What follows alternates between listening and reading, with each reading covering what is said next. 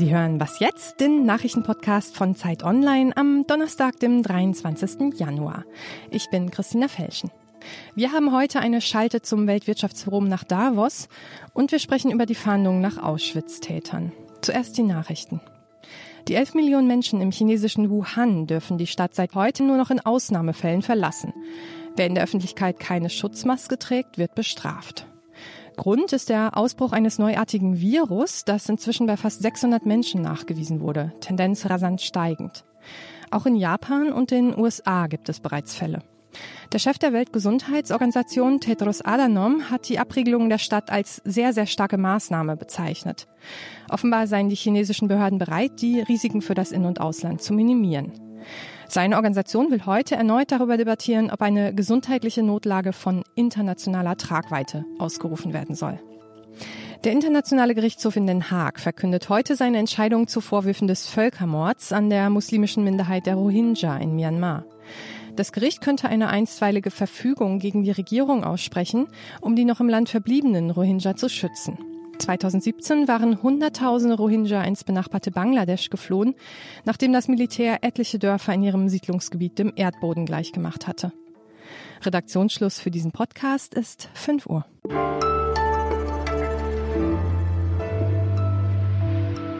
Hallo und herzlich willkommen. Fabian Scheler ist mein Name. Ich bin, das haben Sie sich sicher schon gedacht, leider niemand aus der Weltwirtschafts- und Politikelite und deshalb stehe ich hier in meinem kleinen, gemütlichen Studio.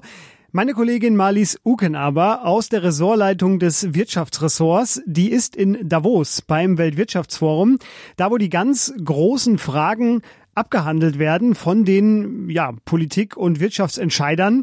Wir sprachen ja im Podcast vorgestern schon darüber. Seitdem ist einiges passiert. Daher nochmal ein Hallo in die Berge. Marlies ist jetzt bei mir am Telefon. Ja, hallo Fabian. Und also erstmal fürs Protokoll. Ich bin auch nicht Teil der Wirtschaftselite. Das möchte ich doch einmal kurz festhalten. Aber du bist zumindest äh, Teil des Weltwirtschaftsforums.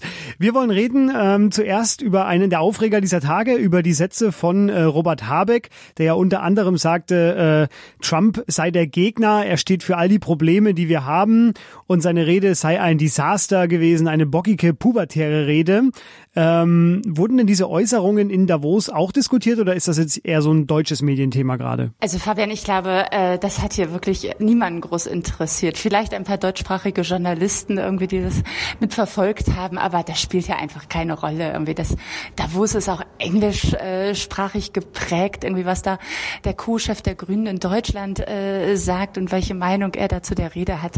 Das hat keine großen Wellen geschlagen. Aber ähm, zumindest das Thema von Robert Habeck, ähm, ja, nämlich grüne Umweltpolitik, das ist äh, auch Thema in Davos. Davos will grün werden. Das ist ja eines der großen Leitthemen dieser Konferenz.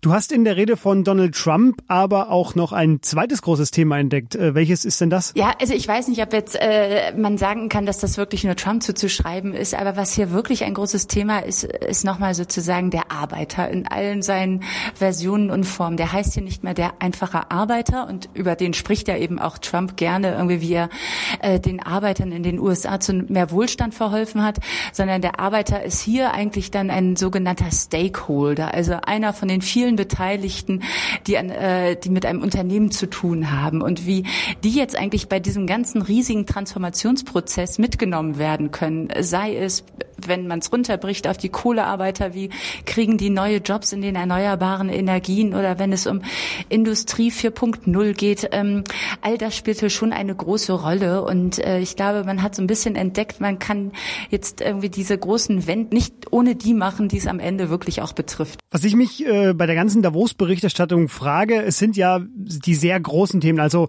zum Beispiel jetzt der Arbeiter oder grüne nachhaltige Politik, die da debattiert werden. Ähm, welchen Einfluss hat das denn im Nachhinein? Also ganz konkret, wenn jetzt über die Zukunft der Arbeit, über den Arbeiter gesprochen wird, wie wird das denn umgesetzt? Also ich glaube, man muss da einmal mit so einem Missverständnis aufräumen, dass hier hier von Davos irgendwas entschieden wird und dann umgesetzt wird. Ne? Das ist hier wirklich, hier geht's irgendwie, das wird auch immer so beschworen, der Geist von Davos, hier geht's ums Miteinander reden und irgendwie, ich sag mal, äh, ums inspiriert werden. Ja, viele wollen hier die ganze Zeit laufend inspiriert werden. Und ähm, sicherlich kann ich mir schon vorstellen, dass der ein oder andere vielleicht Unternehmenschef oder auch Politiker, wenn der von so einem Panel runtergeht, vielleicht drei, vier neue Gedanken hat zu einer Frage, mit der er sich schon länger zu Hause beschäftigt. Und dann ist es ja gut, dass sozusagen jemand irgendwie äh, dessen, dass sein Denken nochmal in andere Richtungen gelenkt wird. Aber richtig, okay, dass man jetzt sagen kann, okay, das wird entschieden irgendwie und jetzt schauen wir mal ein Jahr später, was ist denn daraus geworden, das passiert nicht. Und das ist ja unter anderem auch so ein Punkt, den äh, Greta Thunberg auch jetzt kürzlich nochmal angesprochen hat. Ja, vor einem Jahr war ich hier, ich habe euch gesagt, irgendwie das Haus steht in Flammen und jetzt ein Jahr später bin ich immer noch hier ähm, und steht immer noch in Flammen. Aber ähm, die Entscheidung, ob es brennt und wie es äh, nicht, ob es brennt, aber wie es gelöscht werden wird, äh, das wird nicht hier auf dem WEF getroffen. Was in Davos alles passierte, das können Sie nachlesen in den Texten von Malis Uken.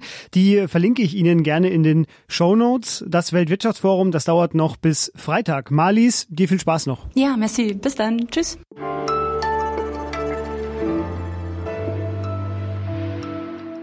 Und sonst so? Am kommenden Montag jährt sich die Befreiung von Auschwitz zum 75. Mal. Bundespräsident Frank-Walter Steinmeier wird deshalb heute eine Rede in der Gedenkstätte Yad Vashem in Jerusalem halten, als erstes deutsches Staatsoberhaupt. Yad Vashem ist ein faszinierender und aber auch bedrückender Ort. Man hört dort, wenn man die deutsche Sprache als Muttersprache hat oder die deutsche Sprache versteht, sehr viele bekannte deutsche Stimmen in den Videos und in den Tonaufnahmen, die zur Judenverfolgung aufrufen.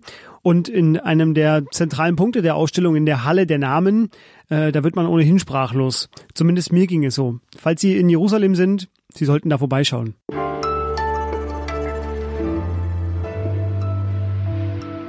Wir bleiben beim Thema. Vielleicht kennen Sie die Bilder ja. Immer mal wieder beginnen in Deutschland Prozesse gegen 90-Jährige oder noch ältere, die im Rollstuhl in den Gerichtssaal gefahren werden.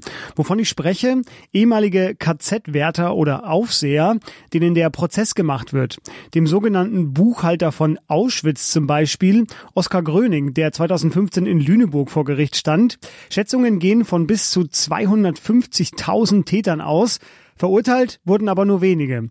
Und das Problem jetzt, viel Zeit bleibt nicht mehr, denn die Täter sterben. Gestartet werden die Ermittlungen fast immer in Ludwigsburg, da sitzt die zentrale Aufklärungsstelle. Und 75 Jahre nach der Befreiung von Auschwitz hat Christian Staas, Leiter des Geschichtsressorts der Zeit, die Ermittler besucht. Hallo Christian. Guten Tag, hallo. Christian, die Ludwigsburger Nazi-Jäger, so äh, nennst du die ja, die waren aber eigentlich keine Jäger, sondern eher Sammler. Ähm, warum? Naja, der Begriff des Nazi-Jägers, den habe ich auch nur in Anführungszeichen verwendet. Das war eigentlich früh eher ein diffamierender Begriff der Gegner dieser Stelle.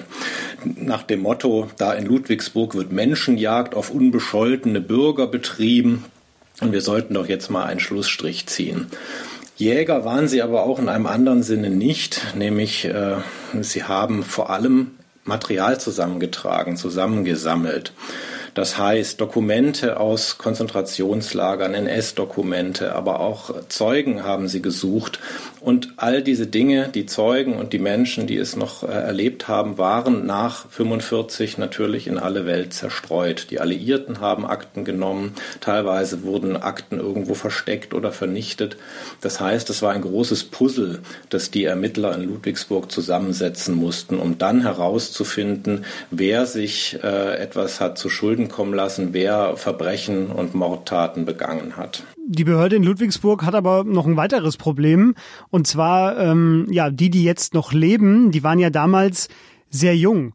Ähm, viele Verantwortliche hingegen, das ist ja auch ein, ein, bemerkenswertes Kapitel deutscher Geschichte, die kamen ungeschoren davon. Ähm, wie geht denn die Behörde mit diesem, ja, ich nenne es jetzt mal Widerspruch um? Na, sie sind sich des, dieses Widerspruchs vollkommen bewusst. Auch der Leiter, Jens Rommel, mit dem ich gesprochen habe, der weiß natürlich, welche Geschichte die Just die, die juristische NS-Aufarbeitung hat und wie viel dabei schiefgegangen ist. Diese Versäumnisse sind äh, sicherlich nur zu einem kleinen Teil äh, bei der Ermittlungsbehörde Ludwigsburg, bei der zentralen Stelle zu suchen. Die hat ähm, eigentlich seit ihrer Gründung 58 sich immer bemüht, möglichst viele Leute noch vor Gericht zu bekommen. Die Ermittler hatten allerdings nicht die Macht eines Staatsanwaltes. Das heißt, sie konnten nicht selber Leute verhaften oder vor Gericht stellen. Dazu waren sie auf die deutsche Justiz angewiesen. Und dort war der Ermittlungseifer lange Zeit nicht besonders groß, aus dem Grund, dass da viele alte NS-Juristen saßen. Es gab dann aber auch später das Problem, dass es eine Rechtsprechung seitens des Bundesgerichtshofes gab, der die, äh, die die Verfolgung von Tätern extrem erschwert hat. Ich habe es auch schon erwähnt, ähm, die Zeit läuft den Ermittlern ja fast schon davon.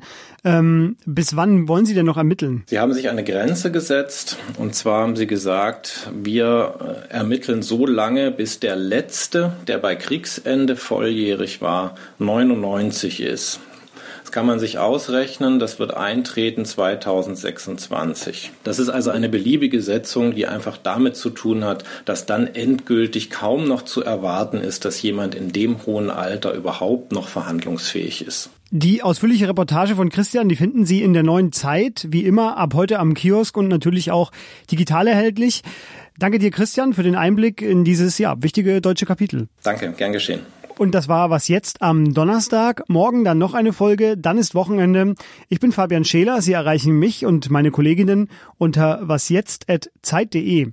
Machen Sie es gut. Tschüss.